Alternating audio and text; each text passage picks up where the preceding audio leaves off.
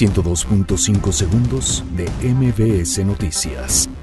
Gobierno de Andrés Manuel López Obrador deberá asumir costo económico por cancelar nuevo aeropuerto internacional de la Ciudad de México. Enrique Peña Nieto. Morena pide a empresarios guardar calma ante decisión del Naim. Tomás Yarrington obtiene amparo contra orden de aprehensión. Maduro, persona no grata. PAN. Invitación es responsabilidad de Andrés Manuel López Obrador. PRI. Innecesarias las audiencias sobre ley de seguridad interior. Resuelve Suprema Corte de Justicia de la Nación. Respetamos decisión de nuevo gobierno sobre Naim, del Mazo.